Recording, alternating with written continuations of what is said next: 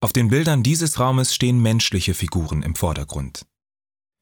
Armitage verwebt hier alte europäische Mythen und kenianische Zeitgeschichte miteinander.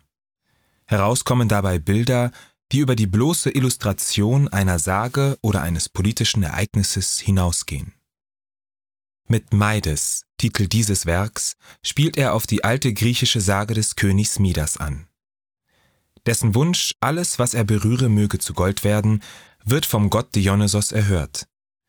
Zunächst begeistert von dem vielen Reichtum, muss Midas bald feststellen, dass der Goldrausch auch Nachteile hat.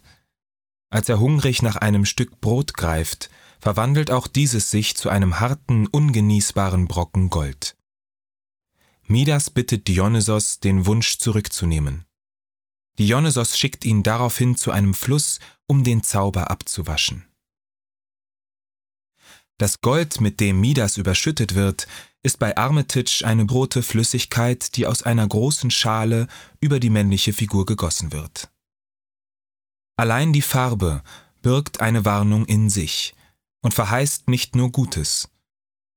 Golden strahlt indessen die weibliche Figur am rechten Bildrand, an die sich ein kleiner Junge schmiegt.